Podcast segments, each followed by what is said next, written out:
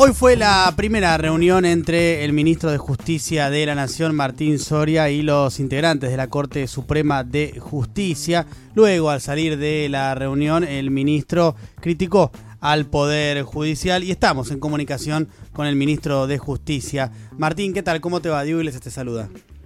¿Qué tal, Diego? ¿Cómo andas? Bien, gracias por atendernos. Mm, lo primero es, eh, en, la conversación que tuviste con los miembros de, la Corte, ¿qué, ¿qué planteaste directamente con ellos? Escucho muy bajo, digo. A ver, ahí, si me escuchas mejor. Ahí te escucho mejor. Ahí. Te preguntaba, ¿qué, mm, qué, les, ¿qué les planteaste a los miembros de la Corte en esa, en esa reunión?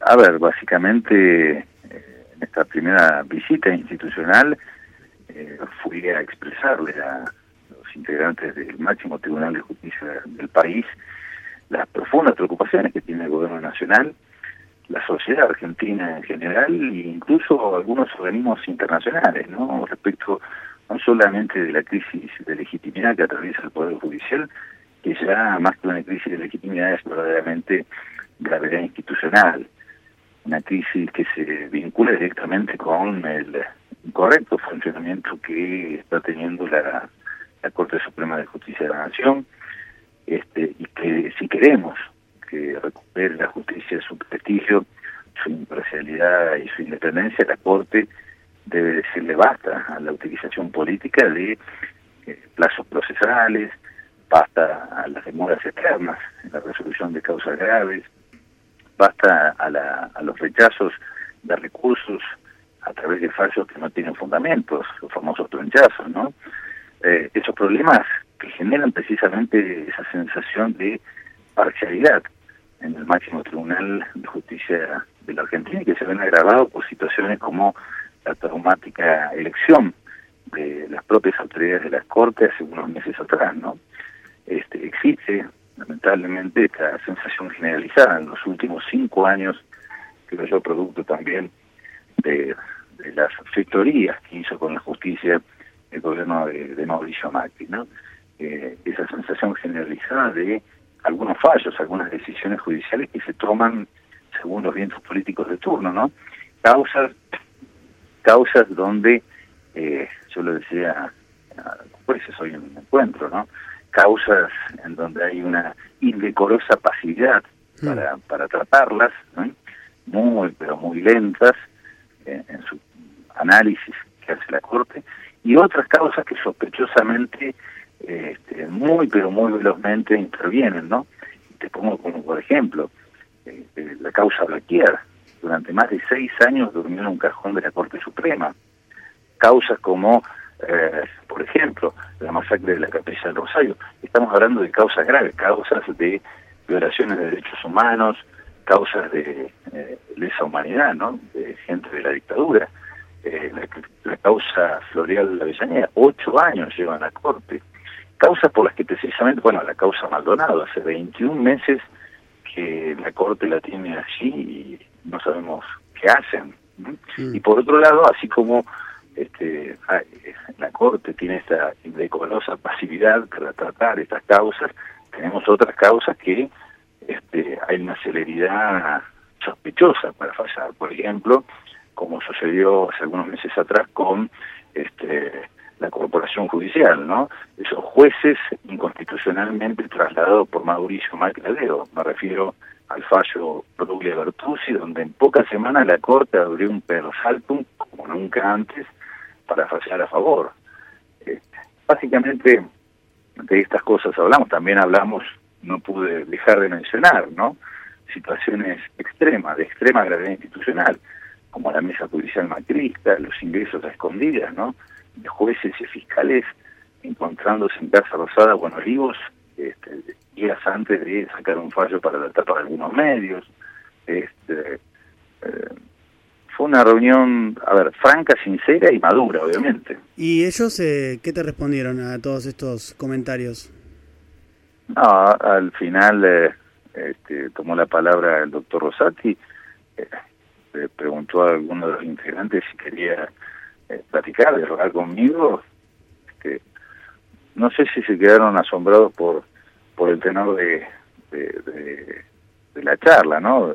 A ver, para un primer encuentro institucional entre el ministro de Justicia y los integrantes de la Corte Suprema, debo confesar que fue una charla fuerte, pero a ver, es el momento histórico lo exige. Nunca antes el Poder Judicial se había, había quedado sumergido en una eh, pérdida de prestigio y, gravedad institucional como la que hoy tiene. ¿no? Nunca antes pasó esto en la justicia. Mm.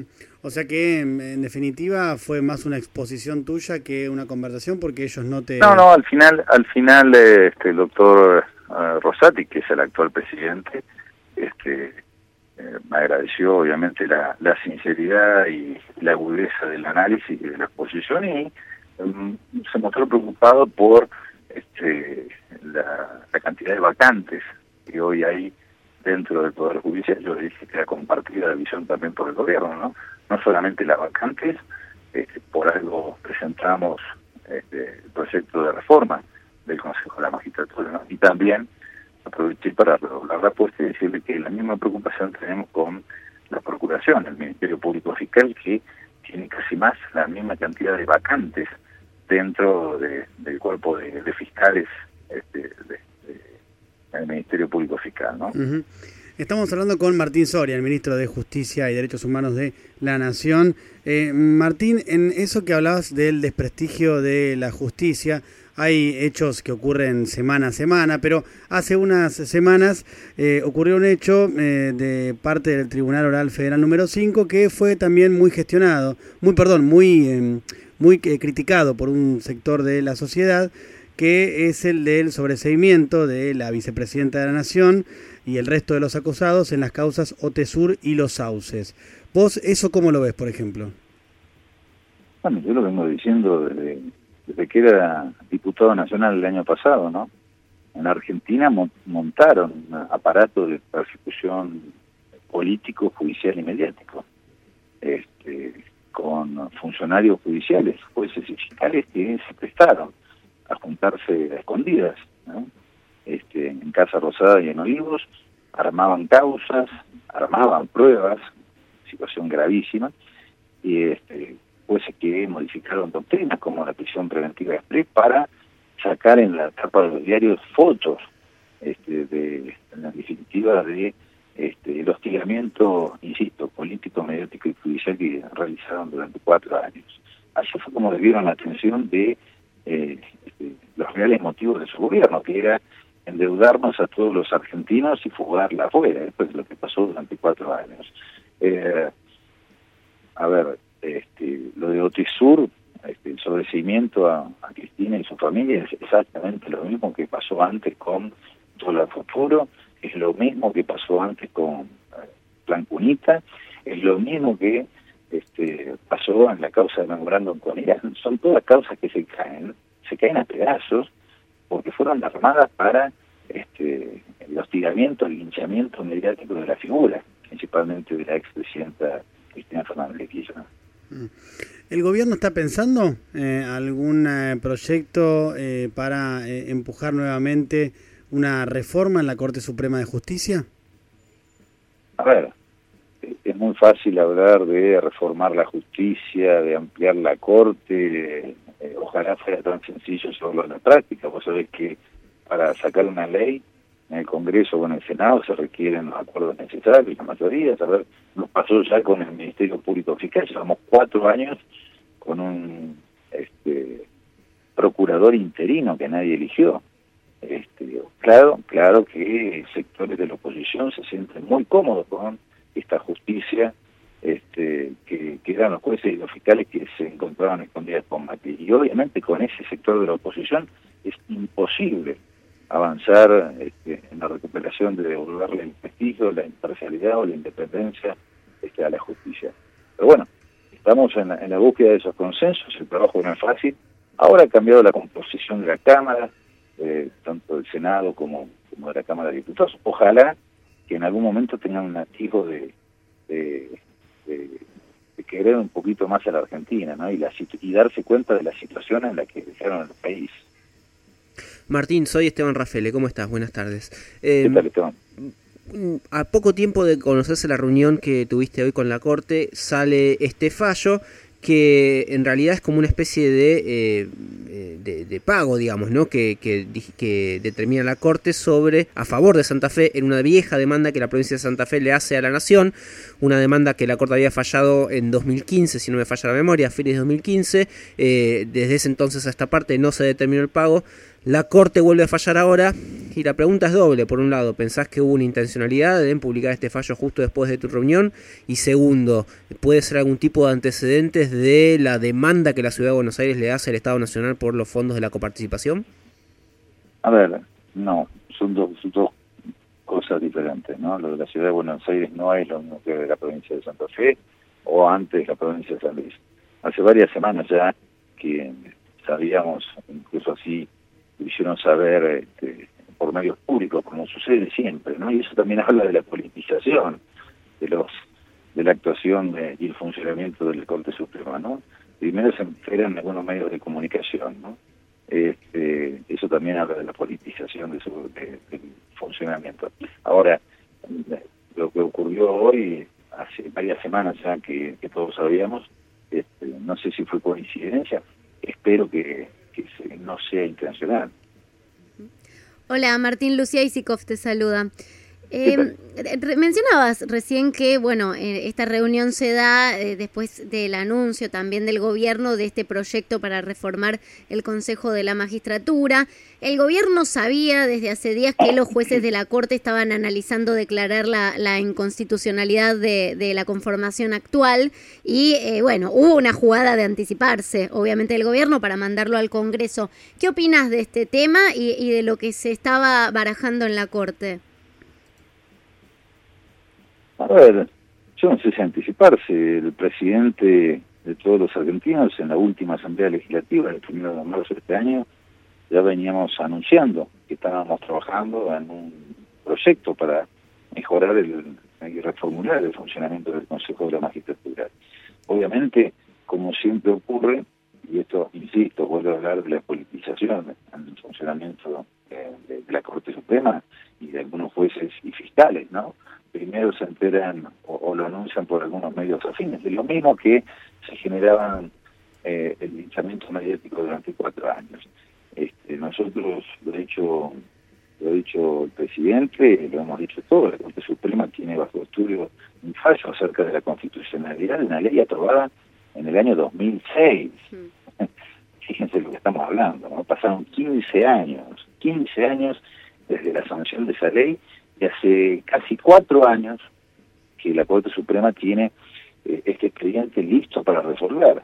Este, a ver, nada nos indicaba que la Corte Suprema este, eh, iba a resolver, salvo la tapa de algunos medios.